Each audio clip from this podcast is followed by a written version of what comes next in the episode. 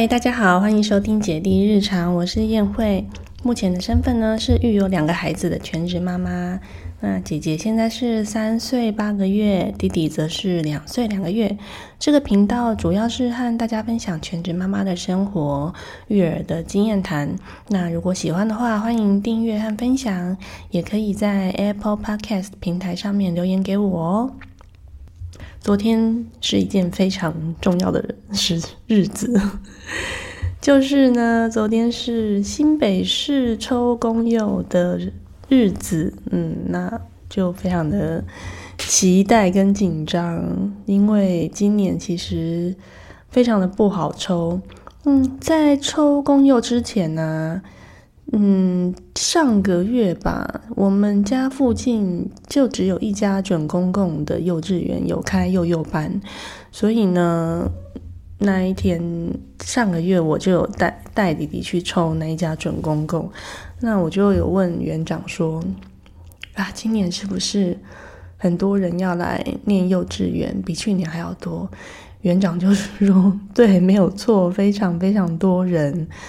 那后来公布结果之后，的确弟弟也是没有抽中啦，就是好像是背十的样子。那去年姐姐也有去抽这一家，那去年姐姐是背四，我就看他全部的备取的名单里面呢，哇，真的就是去年来抽签的人数呢，总共好像是二十几个，然后今年弟弟来抽签的时候呢，全部来抽。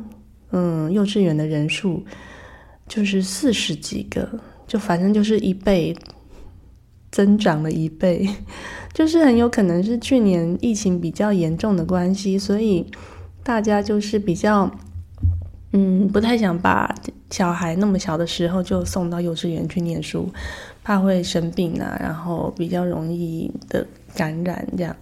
然后今年就是疫情真的趋缓了很多，现在也都不用戴口罩，可以出门做工、做捷运，然后做公共运输系统啊，所以真的是来送小想可以送小孩来念书的家长就激增很多诶。嗯，那今年的新北市的流程还有制度也是跟以往差异非常的大。他们今年呢，就是可以让你填六十个志愿。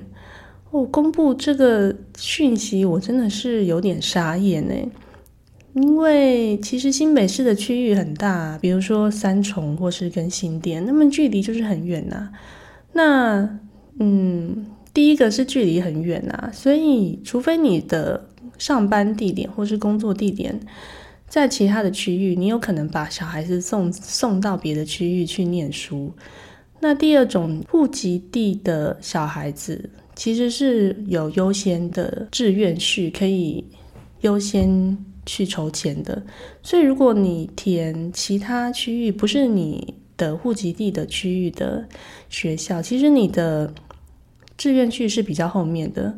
所以，其实我不是很了解说可以填。填更多的志愿，或是高达六十个志愿的意义在哪里？耶，嗯，但是我们家，我比如说我填弟弟的志愿，当然第一志愿我就是直接写他的户籍所在地的这一个小学的妇幼嘛。那其实大概在一公里内，其实有另外一个小学，就是除了就是要骑车送他过去，要稍微骑一小段路。但是距离还算是勉强可以接受，所以我有填第二个志愿。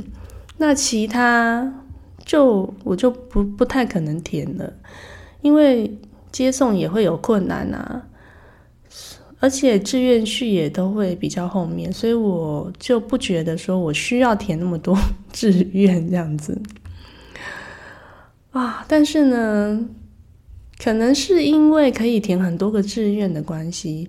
所以他在填，嗯，要选择登记的时候，就不像之前那样直接秀给你看，说每一个学校现在登记的人数是多少。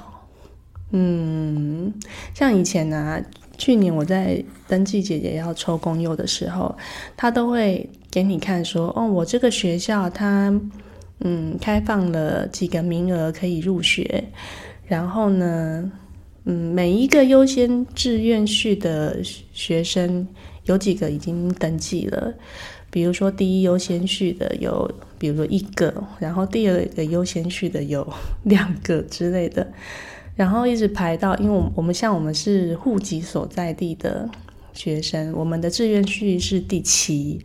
所以我就可以看说，嗯，等到前面六个志愿序的名额扣掉以后，还剩下多少个名额？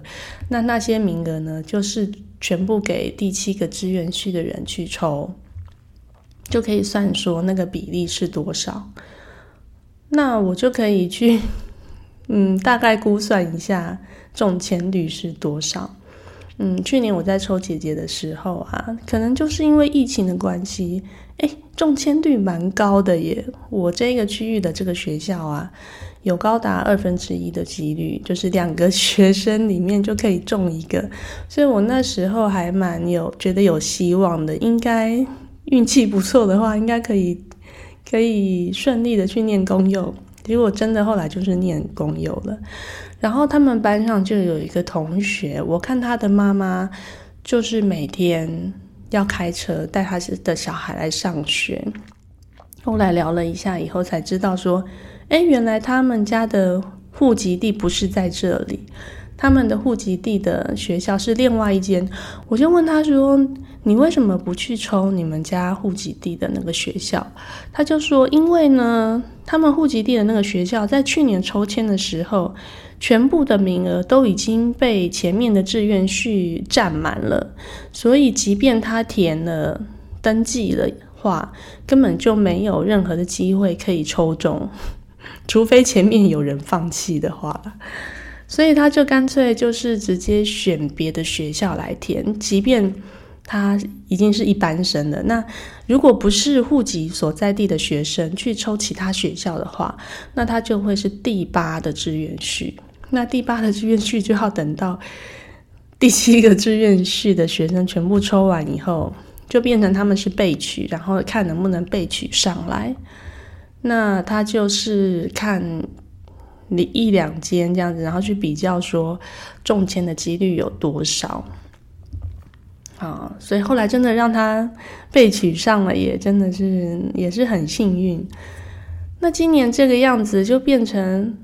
完全看不见，说嗯，我们的录取的几率有多少？然后，所以只能够真的只能选说以自己的方便跟自己的需求为主要优先的考量，你就没有办法去看说嗯哪个学校的录取几率比较大这样子啊？结果昨天。抽抽签完之后，非常遗憾的，弟弟并没有在第一个阶段就抽中公立的学校。那他现在的制度是这样，就是，嗯，今天从昨天抽完签开始，到今天的下午三点呢，就是第一阶段抽到的小朋友，你没登要去登记。那如果你没有登记的人呢，他就会有剩下的一一些名额。那剩下的名额呢，就会在明天来抽签。我刚刚有稍微看了一下，我要去的我们要去的这间学校，他总共招了三四个学生。那目前呢，只有呃有二十五个学生有去登记，所以还剩下五个名额可以让第二阶段的学生抽签。所以我现在就是把希望呢放在明天抽签。嗯，明天希望可以抽中这五个名额里面的其中一个。那如果连明天都没有办法抽中的话呢？接下来就是等下个礼拜，嗯，一整个礼拜的时间可以登记备取的学校，就是你要去排你要备取哪一间学校，然后它就是不像之前可以 登记六十个志愿的学校，它的备取学校呢只能。填一所学校，你只能排一个学校的备取名额。我觉得这样是蛮 蛮合理的啦，蛮正常的。嗯，然后下礼拜就是排备取学校，然后再去抽备取的号码，就是你要看你要备备几备多少这样子。哎，抽公幼真的是一件令人蛮煎熬的事情，因为你要是真的上了，就是当然是皆大欢喜；但是你没有上的话呢，就得要去找私幼当做备案。那我之前也是有稍微担心这件事情，因为今天今年真的是太多学生想要来念书了，感觉就是中签的几率不是很大。但是呢，我们家附近的私幼啊。就是第一个就是很少，因为你要私幼开幼幼班，也不是每一间私幼都有开幼幼班。那台北市的私幼费用就是很高，所以我们家呢也没有去考虑把他送到台北市的私幼去念书，因为那个费用就是觉得太高了，大概平均大概都要两万上下，这样一个月都要两万上下。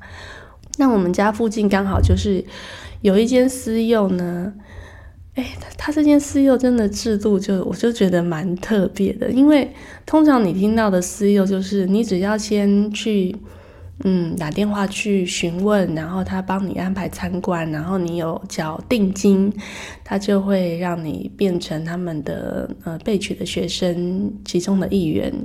那你只要缴定金，就表示你已经。有 占了那个名额，表示你只要注册了，你就是可以进去念书。通常都是这样，我听到的都是这样。可是呢，我们家附近的这间私幼，它真的好特别哦。我不知道是太热门还是怎么样，它完全不没有这个就是先打电话报名的这个机制。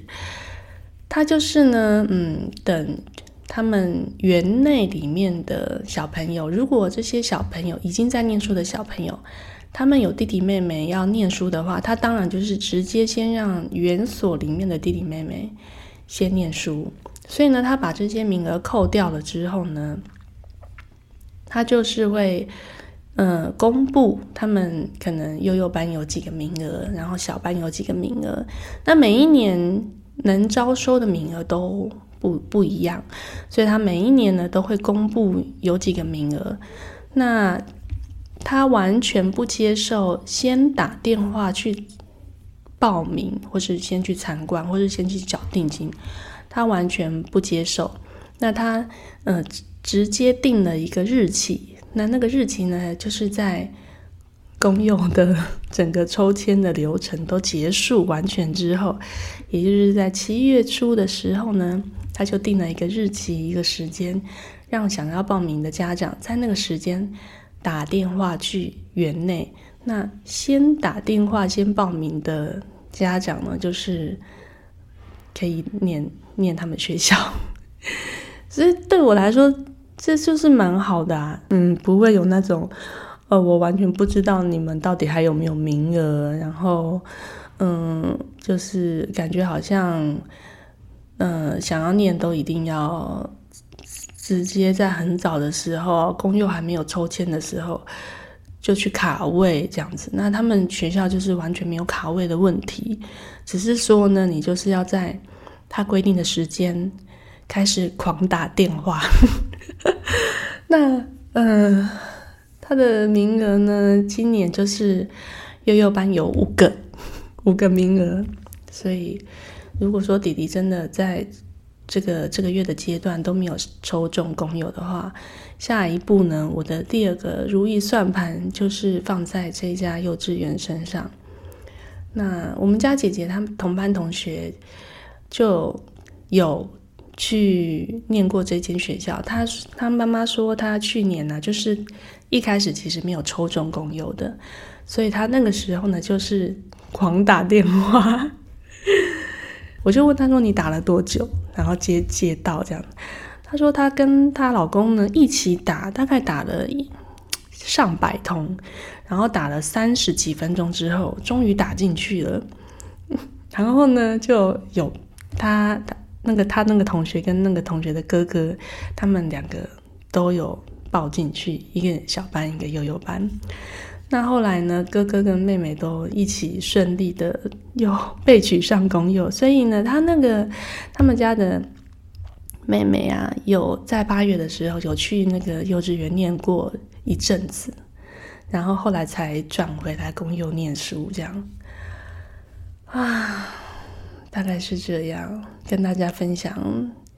当妈妈的焦虑的心情，因为我今年就是打算十月要回去上班了，所以呢，弟弟一定是得要有学校可以念书的，不然真的是很麻烦。嗯，希望之后可以一切顺利。嗯，好，然后呢，再来第二件要跟大家分享的就是上个礼拜啊，有一天我去接姐姐放学回家的时候呢。老师就跟我说：“嗯，姐姐说，嗯，她是大小孩呢，她可以不要穿尿布了。那，嗯，也说她穿内裤就好了。然后午睡的时候呢，也跟她说，她不要再穿尿布了。那老师就说：，嗯，那我们先观察三天。那我们这三天呢，还是穿尿布。如果都没有尿尿的话呢，我们就开始来穿内裤睡觉，好吗？”然后他就说好，嗯，所以呢，从上个礼拜的那一天开始，哦，他那一天一回家就一直不断的跟我说，他是大小孩了，他是大宝宝了，不用再穿尿布了。我不知道他是有被老师洗脑还是怎么样。总之呢，那一天我送他去学校的时候，因为他可能穿尿布的关系，所以闷热吗，还是怎么样？就是。因为他皮肤比较敏感，比其他的小孩还要敏感，包括一被蚊子叮就会肿起来，然后会很痒，一直抓。那那一天的前一天，背后就是有一片都是被他抓的乱七八糟。那有去给学校的护理师看过，学校护理师觉得有点像湿疹，所以可能老师有跟他说，他老师也有跟我们说，就是看要不要就是。不要尿布穿那么久，因为尿布可能就是不透气啊，所以会导致身上的皮肤比较容易闷热，然后容易引发湿疹，容易很痒。那也许他就有听到吧，然后那天放学的时候就说他不想再穿尿布了。那其实，在那之前呢，他的大小便的情况就是他其实在家里。嗯，尿尿都可以说，哦，他想尿尿了，那我们就去马桶尿尿这样子。嗯，但是呢，他的大号 就是一直拒绝说他要去大马桶上，他都坚持要在尿布上面大。所以那因为他拒绝嘛，他不愿意嘛，所以我就也让他就先顺着他，我并没有太逼迫他说一定要去马桶。上大号这样子，所以我也是很狐疑，说他突然说他不用 穿尿布的意思是怎样？结果的确那几天呢，当他想要大号的时候，嗯，我就有说你是现在想去马桶大吗？还是要穿尿布大？那他的确有成功的在马桶大个几次，结果后来呢？嗯，大概上两三天，就是诶都很成功哦，很顺利哦。就是他所有的如厕习惯都可以在马桶。我还想说，哇，突然就可以了，也太神奇了吧！的确是小孩准备好的时候呢，就可以立马戒掉尿布吗？没想到呢，大概过了三天吧，那有两次，呃，可能就是因为睡觉前的时候，我们没有先让他去尿尿的关系。所以他有两三次有在睡梦睡觉的时候尿湿，那就又有哭，然后我们再去帮他换成尿布，这样大概有尿湿个两三次之后，那当然尿湿也没有责骂他，因为他也也在睡觉，所以就是帮他换一换，那就让他继续睡。他可能因为有尿湿的关系，他可能有记得，所以其实他嗯两三天之后呢，尿湿个两次就。突然又说他要穿尿布，然后就连大号也说要穿穿大在尿布上面。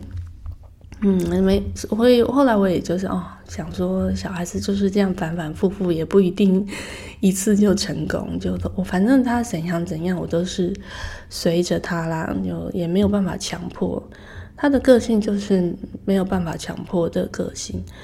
结果后来又两三天之后，他又开始自主的又开始穿起内裤来，所以嗯，姐姐就是这样。那以以前姐姐刚开始要戒尿布的时候啊，大概是在我之前有讲过嘛，就是嗯上幼稚园之前，大概前三四个月的时候，我开始让她看巧虎的影片。然后呢，那个时候除了看巧虎的影片以外，我还有呃买一些花色很可爱的小内裤，女生的小内裤。然后我也有让他看，然后他也看到图案也很喜欢，然后也想要穿穿看。然后还有带他去 IKEA 买小马桶，你就放在家里。那他看到小马桶，他也很开心，觉得是一个新鲜的玩具。然后也在家里的时候很兴奋的想要一直坐在马桶上。但是呢，这些这些这些招数对他来说一点用都没有。即便他很喜欢小马桶，但是你要他如厕的时候，他就是不愿意在小马桶尿尿。那即便他很喜欢那个小内裤的花色，觉得很可爱，他穿上去之后呢，就是觉得这里不舒服，那里不舒服。大概穿没两下，就说他脱，他要脱掉了，穿尿布。所以坊间。有那种可以成功让小孩戒掉尿布的什么习惯，对他来说都没有用。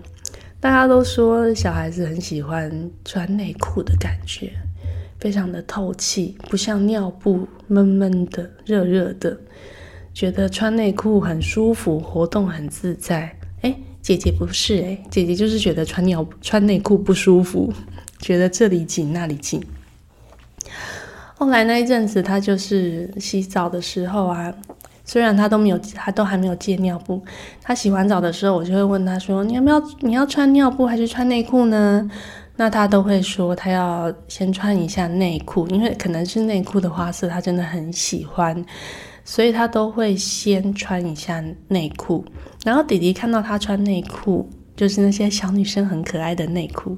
什么上面有樱桃啊、草莓、凤梨？我一开始是买这些水果类的，后来呢，弟弟看到他穿这些内裤，他就会说：“我也要穿，我也要穿内裤。”所以我就也帮弟弟在他的尿布外面穿上了一件姐姐的内裤。其实呢，做妈妈我是觉得非常的可爱，我完全没有觉得。男生不要穿女生的内裤，因为我觉得他还很小，他就只是觉得那个图案很可爱，他想跟姐姐一样，姐姐穿什么他就想穿什么，其实就只是这样而已。所以我觉得他的行为就是对我来说就是一个很可爱的行为，所以我也不会说不要不要这样子，也没有去嗯纠正他的行为。但是呢，爸爸看到他穿女生的内裤，爸爸就非常的有点紧张。他就很害怕弟弟 以后性向会有问题，就有点督促我说：“那你就买一下男生的内裤让他穿。”好，然后我就去找车车的内裤，就是而且还有给弟弟过目，说：“哎，你要哪一件内裤？”这样子有特别让他去选他喜欢的花色。结果我一直以为小男生的内裤前面是有开裆的耶。因为我记得我小时候，我哥哥的内裤就长得跟我不一样。他的内裤前面就会有一个，嗯，两块布交叠在一起，然后可以拉开，让鸡鸡可以露出来去尿尿。诶，结果小男生的内裤收到之后，就发现它完全就是跟小女生的内裤一模一样，诶，就是一件内裤，只是它的花色还有它的边缘没有做蕾丝。嗯，我在想，是不是这个岁数的小孩不需要做前面的开口吗？都是直接脱下来直接尿这样子，是不是？有可能是吧。结果呢，姐姐看到弟弟的内裤来了，她看到了车车的内裤，就你知道，大家都是喜新厌旧的性格，所以她就开始穿上了弟弟的车车内裤。结果呢，自从有车车内裤之后呢，姐姐再也不穿那些小女生图案的内裤了。后来呢，她开始说她不要穿尿布，要穿内裤的时候呢，我就有问她说：“那你要穿什么内裤？”她就有说她。要穿车车的内裤，我就问她说：“嗯，是车车内裤比较舒服吗？那个离子的内裤是不是不是很舒服、很紧？”他就说：“对，这其实就是舒适度的问题。但他的确，小女生的内裤跟小男生的内裤的版型就是不太一样。当然，我是跟不同的卖家买的啦，买的啦，所以他们。”寄来的时候，反正就是版型完全不一样。小男生的内裤内裤就是一整个，嗯，松松的，没有那么服帖。然后小女生的内裤呢，穿起来感觉就是很很像 legging 的那种，会整个贴在身上，很有女人味的那种紧身的感觉。嗯，但是姐姐她一直都很瘦啊，所以她并没有。过胖的问题不不会因为她就是胖胖的，所以觉得内裤穿的很紧这样。我觉得完全就是版型的问题，他就是穿那些小女生的内裤不舒服，所以我可能之后要去找其他嗯小男生的内裤，然后其他的花色让他们选择 跳跳看，穿穿看，嗯。对，所以关于借尿布这件事啊，姐姐一直都很有自己的想法。你说他会不会讲他要尿尿了？他都会讲啊。他从一岁半开始就会口语表达能力就蛮好的。我有个亲戚，他就说他的女儿。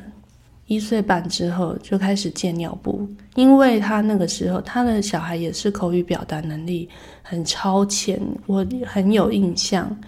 我记得他的女儿在很小的时候就哇很会讲话，所以呢，他一岁半的时候很会表达自己要如想要尿尿大便，我完全不觉得有什么嗯太夸张的感觉，因为我女儿也是大概一岁半之后就会。讲说他要尿尿，他想要尿尿大便。那嗯，他说他那个时候就有让他开始去学习去上马桶，是马桶上厕所。我只要听到这种让小孩去马桶上厕所，然后就这样成功的事情，我都觉得叹为观止，我觉得很惊人。像我在亲子馆的时候，也遇到。阿嬷级的保姆，她带了两个小朋友来亲子馆玩，她就有跟亲子馆的姐姐在聊天，说她带的这两个嗯 小孩，其中一个呢就是非常的乖巧，在他也是一岁半的时候呢，就是让他在家里都没有穿尿布，然后反正就是想尿尿了就去马桶试试看上厕所。后来就非常乖啊，就越越就越来越知道说，嗯，想尿尿的时候都要去马桶上。嗯，哦，就觉得哇，太厉害了，太厉害了！就是像这种，嗯，小孩子都能够这么的顺从的事情，我都觉得很惊人呢。因为我只要问姐姐说。嗯，那我们来马桶上上看啊。嗯，妈妈帮妈妈给你扶着啊。我们去上上看啊。嗯，或是巧虎都有说，只要想尿尿的时候都去找马桶宝宝啊。即便他很喜欢看这些卡通，然后也都可以知道，然后在玩游戏的过程中呢，也会让他的玩偶去马桶尿尿。还知道要冲水等等这些，他都非常的知道。但是呢，你问他要不要去马桶上厕所，他都会跟你说不要，就是不要，嗯，不要。然后 前前几天好像上上了一个礼拜，我带小孩子去我同我同事家玩，然后那个弟弟，因为弟弟已经两岁多了嘛，其实最近这几个月呢，弟弟他只要尿尿的时候，他都会 跑来我旁边跟我说尿尿。嗯，好，那那一天呢，他也是跑来我旁边说尿尿。嗯，我就说好，你尿。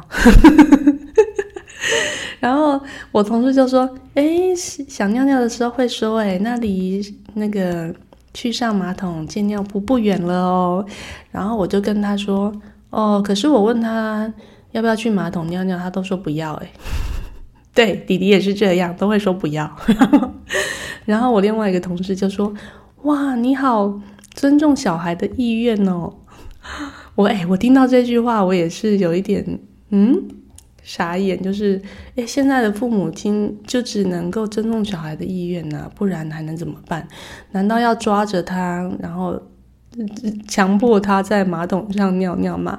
如果啊，我真的抓着弟弟去马桶上面尿尿啊，他只会在那边非常激动的挣扎，然后把他的鸡鸡里面的尿喷的到处都是，我才不想要干这种事情呢，找自己麻烦。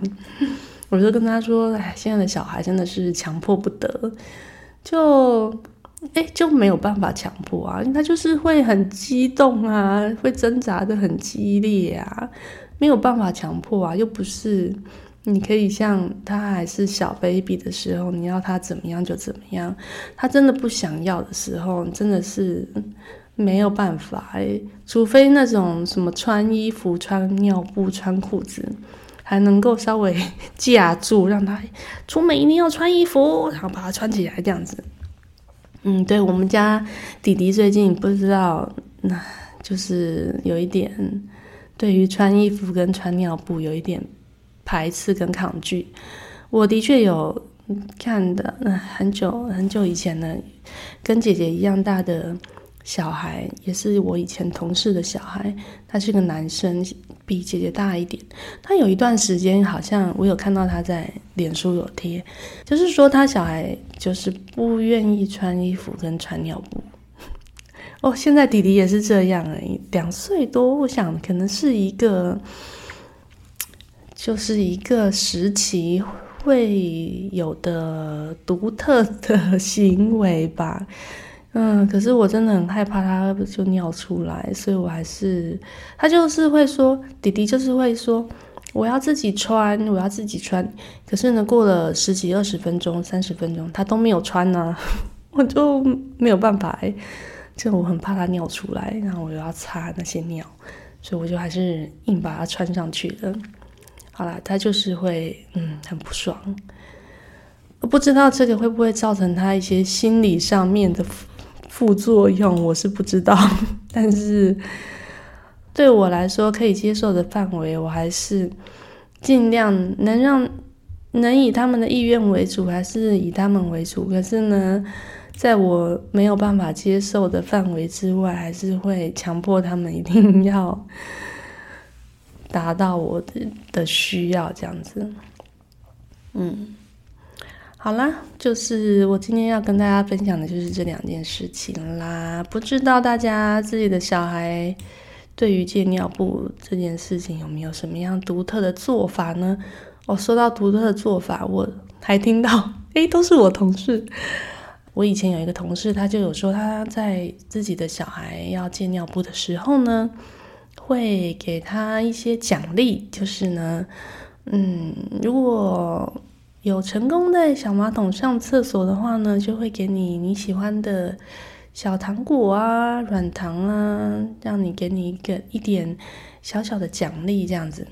哎，我听到这个，完全发现我自己从来没有想到有这样子的做法。哎，嗯，可能是可能是我。平常就不是很喜欢给他吃这些东西吧，所以我就也没有以这种东西当做一种希望他能够发生什么样行为的交换条件，因为我本身就不喜欢他吃这些东西，所以这些东西就不会是我想要给他的奖励的条件的选项。嗯，应该可以这么说。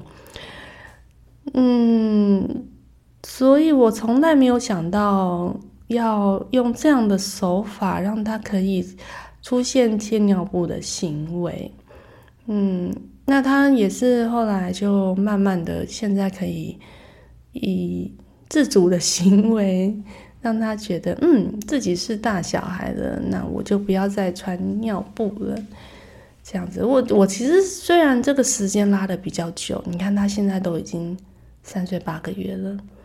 那我那个同事的小孩大概也是在三岁以前哦，大概两岁半的时候，这样子用这样的手法，就慢慢的就开始就可以不用穿尿布，然后都可以去马桶上上厕所。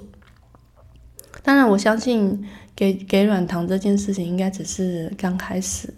后来应该也就可以慢慢的不需要，不需要每一次都要用软糖当做手段呐。我信我相信是这样，就很无痛的，在他很小的时候就可以戒掉尿布，让爸爸省了很多钱。那我们我们这样子比较顺其自然的做法呢，就会时间拖得比较久。嗯，到现在也是不知道什么时候可以顺利的戒掉尿布。那嗯，还不错的就是他现在除了白天可以嗯不穿尿布以外，因为学在学校呢，他们都会有固定的时间去上厕所。那他固定的时间都可以在马桶上尿尿了。那只要他在固定的时间有尿出来的话，他其实基本上就比较不会有尿湿的问题。那在家里的话呢，嗯，只要他是清醒的，就是他在玩玩具啊，嗯，还没有睡觉啊的时候呢，他都会说：“哦，妈妈，我想尿尿了。”那我们就去马桶尿。那他晚上的时候呢，我们就只要记得说，在睡前要先尿一次。那这样子的话，他的睡觉的时候就不会发生尿床的问题。嗯，这几点把握住之后，他其实是还 OK 的，就是一整天不穿尿布，其实是可以蛮成功的执行的。嗯，觉得虽然比较晚，但是也算是顺其自然下自主的方式完成这个戒尿布的的行为，我是觉得也还不错啦。嗯。那现在弟弟这个过不久就要去幼稚园了，那我不晓得他能不能在幼稚园的环境里面呢？因为同才的 相处之下，老师的教导之下，可以潜移默化的达到戒尿布的这个行为，希望是可以。因为姐姐当初就是去了幼稚园之后 才开始可以在马桶上尿尿的。嗯，希望弟弟也是可以依照这样子的。Temple，嗯，完成戒尿布的行为，嗯，妈妈期待中。好，那我们今天就分享到这边喽，下次见，拜拜。